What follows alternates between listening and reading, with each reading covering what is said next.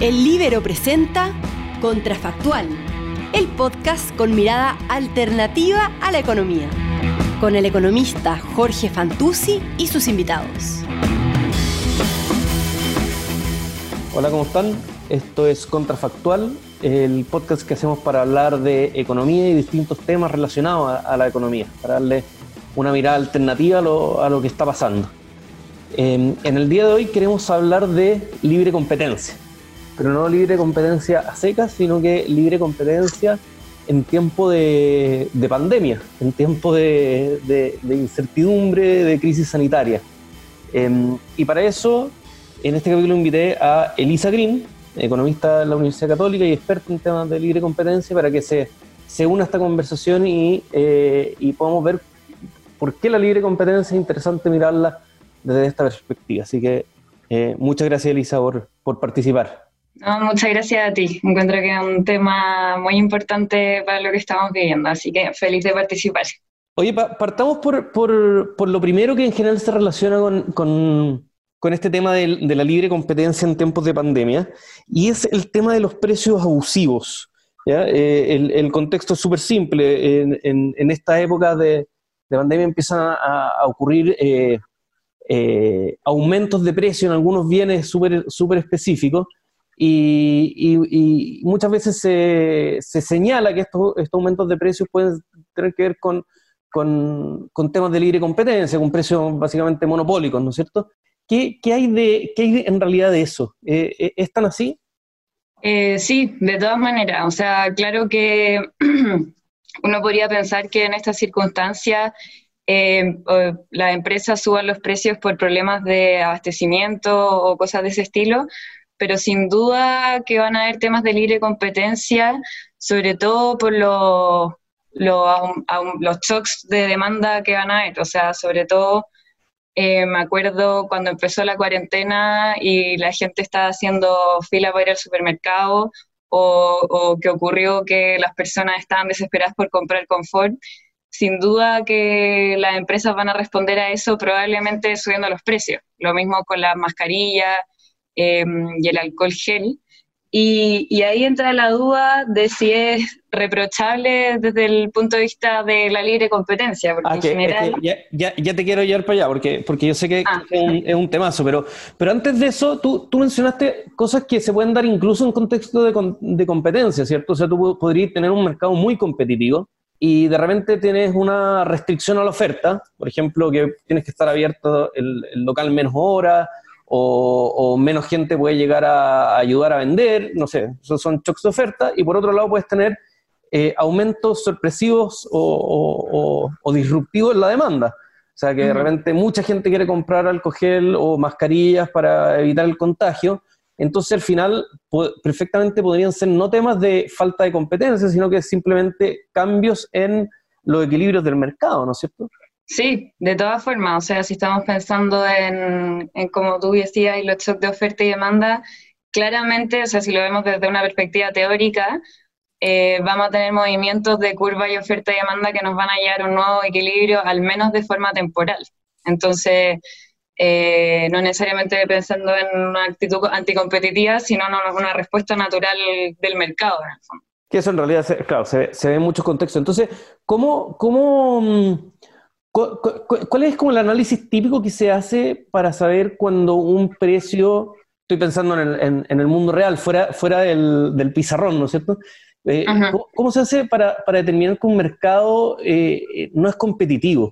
¿Cómo, podemos tener, hacernos una idea cuando vemos, vemos las noticias, eh, estos temas de la pandemia y estas alzas de precios?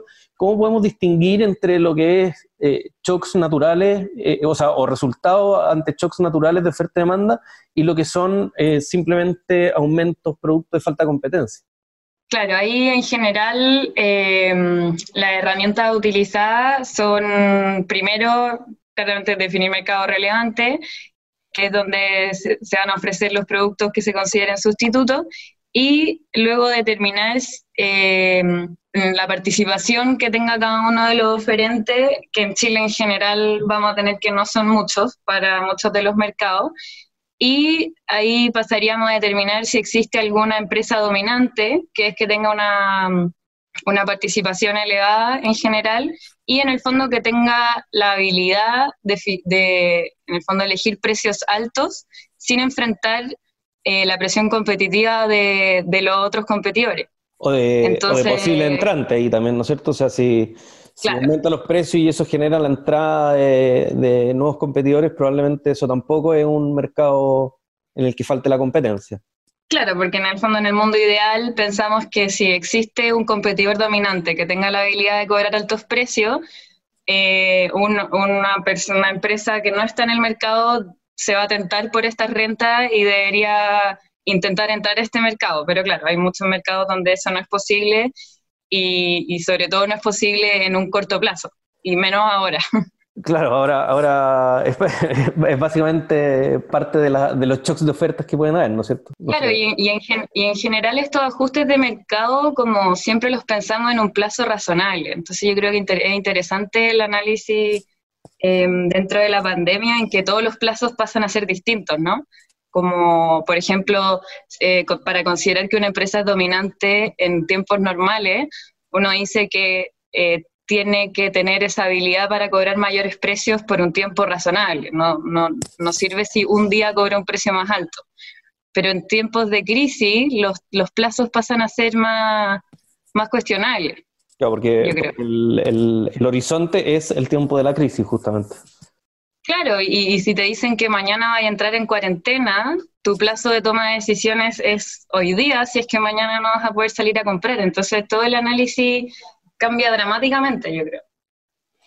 oye, y bueno, y vamos a lo, a lo que eh, estabas introduciendo antes, el tema, el tema de si eh, en Chile o, o, tal vez en el mundo, pero, si querés enfoquémonos en Chile, es reprochable, o sea, podemos decir, es ilegal eh, cobrar precios muy altos cuando no, una empresa no enfrenta mucha competencia. Es decir, una empresa, no sé, un, digamos, un monopolio o una empresa que tiene muy poca competencia, si cobra precios muy altos, que ya podemos entrar en el detalle de qué es muy alto, ¿es reprochable en Chile? Eh, claro, es reprochable cuando estamos en el escenario de, decir que esa empresa tenga un poder dominante, porque en el fondo no puede actuar con independencia dado que sus competidores no van a poder disciplinar su comportamiento. Em, entonces, en ese caso, sí es reprochable en Chile eh, que se cobren precios abusivos o que en algunos casos se han denominado precios excesivos, que es una figura bien cuestionada tanto en Chile como en el mundo. Eh, pero claro, si, no, si nos enfrentamos a un mercado en que hay eh, precios dominantes o súper dominantes, que a veces es el requisito, claro que es reprochable.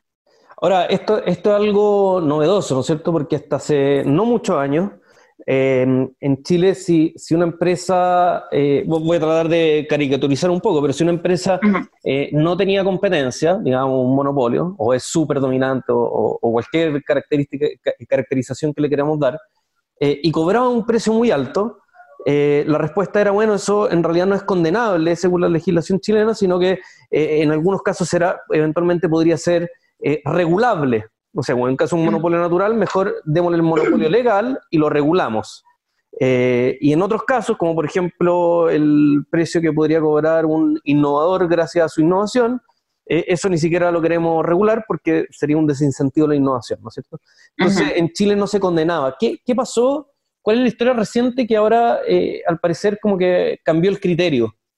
Claro, o sea, como la, como la costumbre de otra época era intentar regular mercados, pero al final las autoridades, eh, junto con como la ayuda de la literatura económica, comenzaron a darse cuenta de que no era óptimo regular mercados porque en la mayoría de los casos las autoridades no van a tener la información suficiente para, para fijar precio. Y podía pasar que ese precio se terminara fijando o muy bajo lo que desincentivaría tanto la innovación como la producción o la entrada al mercado, o que los fijen muy alto, eh, lo que nos haría volver al problema inicial de que los precios eran muy altos. Entonces, en ese sentido, nos alejamos un poco de la regulación de precios y nos fuimos a, en el fondo, em, asegurarnos de que tuvieran las condiciones necesarias para que en los mercados existiera competencia. Entonces las políticas se fueron para ese lado. Y con respecto a la... Eso, perdón, esas son las prácticas típicas eh, que se persiguen en, eh, como conductas contra la libre competencia, ¿no es cierto? Una práctica de exclusión es una práctica que, busca eh, desincentivar la competencia y por lo tanto siempre ha sido reprochable. Y, la pregunta ahora es si, si un precio abusivo, que es básicamente el resultado de la falta de competencia, digamos un precio monopólico, que, es el resultado de una falta de competencia, eh, podría ser condenable o no. Eso es una discusión que, al parecer, eh, en mi opinión, sigue abierta, al menos en Chile, ¿no? Sí, em, de todas maneras, porque siempre vaya a tener, eh, en el fondo, el argumento de que empresas que están cobrando precios altos, al final es porque su respuesta a las condiciones del mercado y, al final las personas, los humanos responden a incentivos. Entonces no es que intentaran hacer algo ilegal, sino que simplemente vieron las características del mercado, maximizaron su función de utilidad y decidieron el, precio en función de eso. Entonces, claramente es cuestionable cuando es ilegal o no un precio alto. Esto es como el típico ejemplo que se dice, oye, si yo veo que en el desierto hay un par de personas caminando y quiero ir a ofrecer eh, eh, eh, no sé, quiero ir a poner un, puesto con bebidas, o con agua, qué sé yo, heladita, bueno, lo natural es que voy a querer cobrar el precio monopólico y, eso es, y eso es incluso deseable porque le estoy llevando líquido a estas personas. Si es que no me dejara, si es que no me dejaras, simplemente esas personas se quedarían sin el, sin el servicio, ¿no es cierto? O sea, no, no da, no da para que exista competencia en el desierto vendiendo, vendiendo líquido. Esa es como la típica discusión, la típica caricatura tal vez de la discusión. Claro, y al final uno puede argumentar que exigirle a, esa persona que está vendiendo bebidas que se haga responsable eh, de que él mismo introducir competencia al mercado eh, el, el, uso. No, no, y además eh, esto sería como equivalente a decir, ¿sabe que usted por ir a vender bebida al desierto eh, lo voy a condenar y le voy a poner una multa porque, porque vendió demasiado caro. Eh, claro, eh, no es deseable, digamos. Porque, claro, y, sobre todo porque si, tiene esa mentalidad va a terminar castigando la innovación. Claro, o la, apertura de mercado, justamente, esa es como la, gran discusión. Ahora, eso, eso respecto a los precios abusivos, pero, pero otra área típica de la, de la competencia, el tema de la coordinación entre competidores. Y eh, eh, ha sido algo que, se ha discutido bastante ahora en este tiempo de pandemia, eh, básicamente porque, porque está la discusión si es que, si es que, si es que vale la pena ser un poco más laxo en, acuerdos entre competidores con el fin de generar algún beneficio respecto justamente a la pandemia, ¿no es cierto? ¿Qué, qué opinas tú de esa discusión? Em, sí, yo creo que la discusión bueno, tiene, tiene varias patas, pero eh, yo creo que es, válido que las autoridades, tanto en Chile como en el mundo, en el fondo, primero han dicho como, ojo, que la colaboración entre, entre competidores no es siempre ilegal, hay acuerdos entre competidores que son eficientes y que todos queremos que se hagan, sobre todo ahora pero ojo, no pueden hacer esto y esto y esto y ustedes todavía tienen que cumplir la ley de competencia, así que nadie se debe aprovechar de eso. Claro, Hay países a mí lo que me pasa, justamente pensando lo mismo que estás diciendo tú, que, me da la sensación de que la discusión ahora es un poco artificial, ¿no es cierto? Porque básicamente en época de pandemia eh, eh, se cumplen los mismos criterios que en época eh, normal, digamos, o sea, que en tiempos normales. ¿no? es, un poco así, ¿o no? Sí, sí, de hecho, tanto la Fiscalía como el Tribunal de Libre Competencia, en su, el Tribunal en su autoacordado y la Fiscalía hizo una noticia en su página, eh, dicen, como recordamos, que la colaboración entre eh, es válida, pero ojo, pero yo creo que igual es importante decirlo, a pesar de que como la ley no ha cambiado, es importante recordar para incentivar que estos acuerdos se den, para no enfrentar como faltas de abastecimiento. Hacerlo explícito. Y a la vez decir como igual lo estamos vigilando, como no, no se trata de que la ley de competencia se acabó. Claro, porque eh, no, sé si, si, si, tal vez podemos dar algún ejemplo de, de colaboración entre empresas que podría ser válido eh, siempre, digamos, en época de pandemia y épocas normales. Eh, eh, no sé si se te ocurre algún, algún ejemplo que, que pueda ayudar a ilustrar. Claro, en tiempos normales, em, sobre todo en industrias donde la investigación y la innovación es, importante, como por ejemplo los mercados de salud y el desarrollo de remedios y cosas de ese estilo, siempre se han incentivado los acuerdos de colaboración en investigación y desarrollo. O sea, que dos competidores se junten a decir, vamos a encontrar en conjunto una solución, porque si lo hacemos por separado, uno es ineficiente y dos es más lento. Entonces, si juntamos nuestros recursos, podemos llegar a una solución a esta necesidad o a este problema eh, de forma más, más rápido. Claro, y eso, y eso eh, eh, efectivamente podría ser válido en, cualquier contexto. No es necesaria una pandemia para que den permiso para hacer eso, ¿no es cierto? Exacto. y ahora en época de pandemia, y, y, y, los acuerdos tal vez los prohibidos son, ya sabemos, ¿no es cierto?, lo que llamamos corrupción y que son acuerdos entre competidores para, no sé, para ponerse de acuerdo en los precios, en las cantidades, en las cuotas, en las zonas cualquier cosa que, te permita competir menos eh, es un acuerdo prohibido, pero eso de nuevo, tanto en época de pandemia como en épocas normales. Claro. Em, sí, acá en Chile al menos yo no sé si han habido en el fondo permisos de competencia, porque yo me imagino, por ejemplo, eh, que tú decías que en general una colusión que no se permite es que eh, competidores se repartan mercado, pero por ejemplo, en, esta época podría ser beneficioso que competidores se repartan zonas del país, por ejemplo, para abastecer de forma más rápida cada una de esas zonas del país. Eso podría pasar y lamentablemente en Chile no tenemos eh, un procedimiento tipificado al menos que dé la opción de que, de que esas empresas puedan ir a la fiscalía, por ejemplo, y decirle, mira, queremos hacer esto que en general es anticompetitivo, pero creemos que hoy día es necesario. Excelente ejemplo. En, términos, en términos tal vez económicos, ahí lo deseable sería que, que como que pidieran permiso y, y, les dijeran, ok, te damos permiso, pero solamente mientras dura la pandemia, ¿no es cierto? O, sea, mientras esto sea eficiente. claro, y eso es lo que han hecho otros países. Por ejemplo, en Noruega Em, dieron una exención de competencia eh, al sector de transporte por tres meses.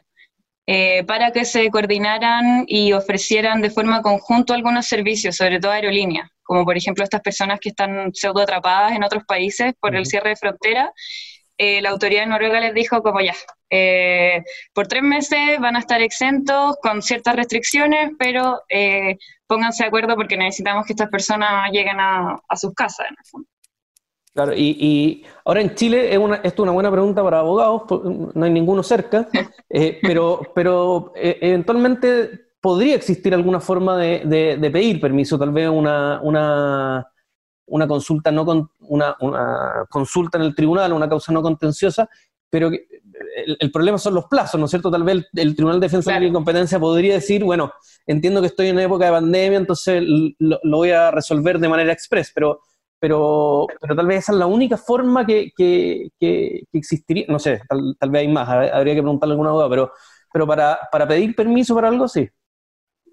Claro, sí, y de hecho la Fiscalía en su comunicado dice como Perdón, pero el DL211 no tiene como, no me da la atribución de que yo pueda revisar eh, cosas de forma rápida o, en casos de emergencia. Entonces, eh, de lo que entiendo, y claro, yo tampoco soy abogada ni tengo uno cerca, pero, pero mi movimiento de la ley de competencia actual no existe esa posibilidad, como de, de en el fondo saltarse etapa en un procedimiento. Ahora, lo que sí existe en la Fiscalía es la, es la autorización para operaciones de concentración, para fusiones, ¿no es cierto? y, yo sí he visto eh, casos en que se le ha ido a preguntar a la Fiscalía, en el contexto de esta aprobación que tienen que hacer de, las operaciones de concentración, si es que aprueban joint ventures para determinadas cosas. Estoy pensando en licitaciones, en que dos competidores dicen queremos, eh, queremos participar juntos de la licitación porque cada uno por separado no nos da pero en conjunto podríamos participar. Ese esquema perfectamente podría ser algo que se le podría presentar eh, a la Fiscalía Nacional Económica en este contexto de pandemia. Eh, estoy pensando, eh, somos línea aérea, necesitamos proveer nuestro servicio en zonas aisladas, eh, la única forma que podemos hacerlo es a través de un acuerdo, que sería ilegal en general, pero ahora queremos hacer un joint venture durante la época de la pandemia. ¿Nos da autorización o no? Y ahí tal vez la fiscalía podría hacer algo express. No sé, se, parece, lo que quiero decir es que se parece bastante estos acuerdos entre competidores a lo que podría ser un joint venture o una concentración, una operación de concentración temporal, por decirlo de alguna claro, manera. Claro, y en ese caso la, fiscalía, sí, eh, como en, casos como este, que, es lo que han hecho varios países, em, es que dicen como, ya, si tienen un acuerdo entre competidores em, y están en una industria de bienes que son necesarios y urgentes en este minuto, eh, las vamos a revisar con rapidez. incluso han dicho públicamente que están poniendo eh, un freno o, eh, o incluso llamando a a empresas en los mercados que frenen las notificaciones de operaciones de concentración para poder concentrarse en la revisión de estos acuerdos de colaboración eh, específicos a, responder a la, pandemia. Y yo creo que, claro, en ese sentido, yo creo que la Fiscalía podría hacerlo porque igual tiene cierta libertad para decidir en qué casos enfocarse y cuáles no. Así que yo creo que sí podría pasar. Ahora, eso, eso respecto a los acuerdos entre competidores, pero después están las operaciones de concentración eh, normales, digamos las fusiones, compra, compra, compras de, de empresas, eh, fusiones y adquisiciones, eh, que pueden tener, pueden ser súper relevantes en esta época de, que, se viene relacionado con la pandemia de crisis económica, ¿no es cierto? O sea, muchas empresas que tal vez su única manera de, de, sobrevivir en, no sé, pues, años de baja demanda, producto de, básicamente de crisis, eh, puede ser a través de, fusiones que, permitan, no sé, pues, eh, hacer más eficientes las operaciones o, cosas por el estilo. Eh, hay, hay, personas que están diciendo, bueno, deberíamos entonces relajar tal vez los, los, relajar los criterios, las exigencias que se le ponen a la empresa en, en, en materia de, de aprobaciones de, de, fusiones durante, no sé, lo que se va a venir este año una vez que superemos la, la pandemia? Claro, y ahí hay, hay varias autoridades enfrentándose al mismo problema.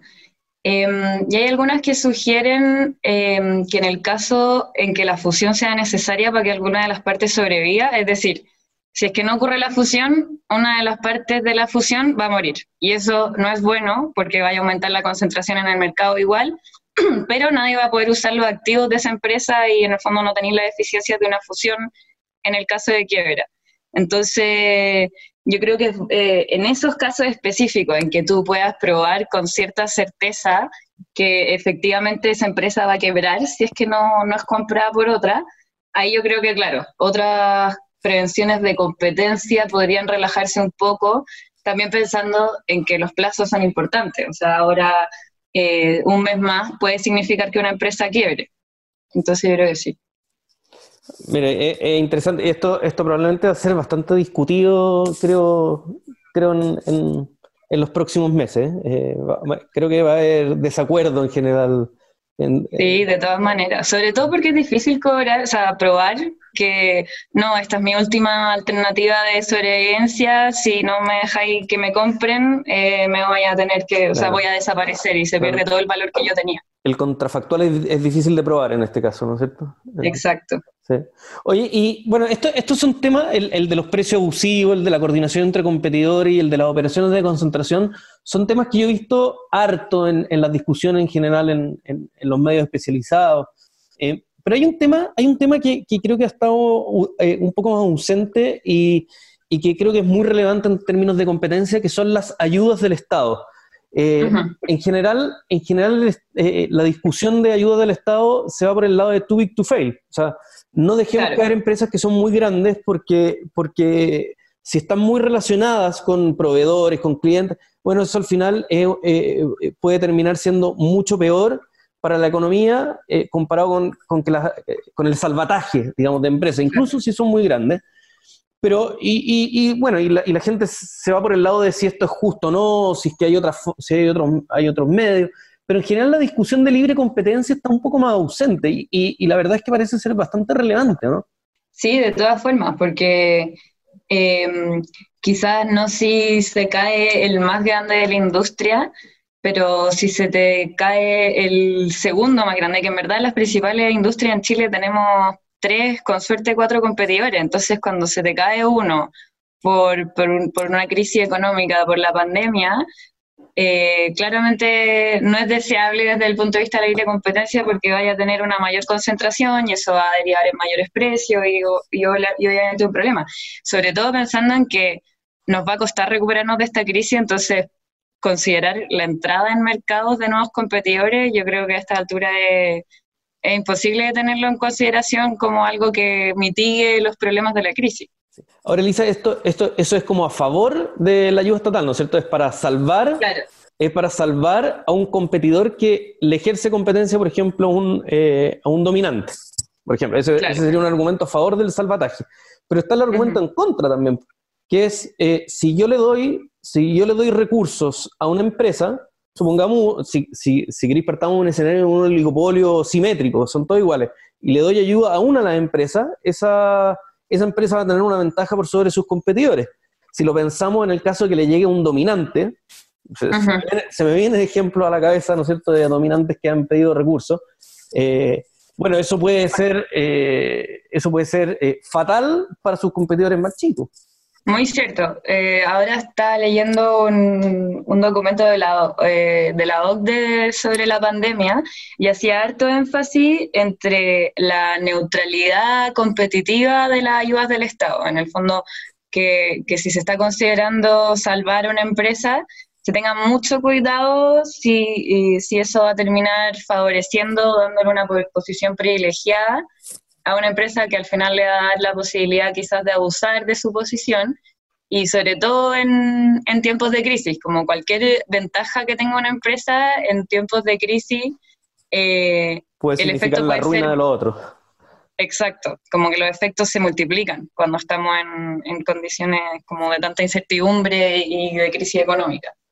Ahora, ahí, ahí la, la, si, si, ya la pregunta del, del salvataje es difícil, en términos como de justicia, ¿no es cierto?, de, razonabilidad económica, de, incentivos eh, perversos que se pueden generar, eh, si uno le agrega el ingrediente de la competencia, eso sí que ya es complejo, digamos, no, no solo en términos normativos, sino que en, términos prácticos. O sea, ¿cómo, resolvemos la pregunta de los efectos competitivos que podría generar una ayuda estatal?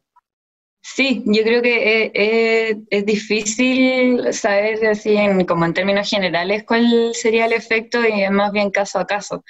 Pero, pero claro que se tienen que tener en, consideración eh, en los efectos de la competencia y en mucho, eh, creo que en Estados Unidos era como que se sugiere que antes de cualquier ayuda estatal, en el, el Estado haga una especie de consulta a las autoridades de competencia sobre la ayuda que pretenden hacer para evitar efectos nocivos en la competencia producto de la ayuda misma, como que al final está ayudando para prevenir daño a los, a los consumidores y al final en el mediano o largo plazo pueden terminar en una posición peor dada la ayuda.